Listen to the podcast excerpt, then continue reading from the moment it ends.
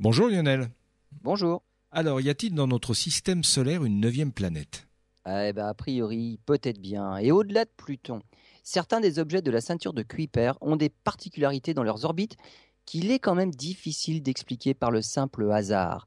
Les astronomes pensent donc qu'un objet relativement massif, une planète de la taille de Neptune, en orbite bien au-delà de Pluton, ordonne tous ces petits objets.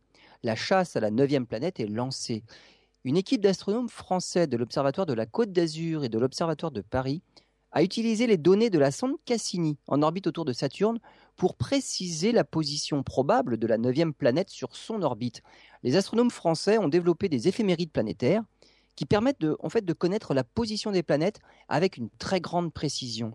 En utilisant euh, les données de la sonde Cassini, on peut même déterminer la distance entre la Terre et Saturne avec une incertitude de seulement 100 mètres.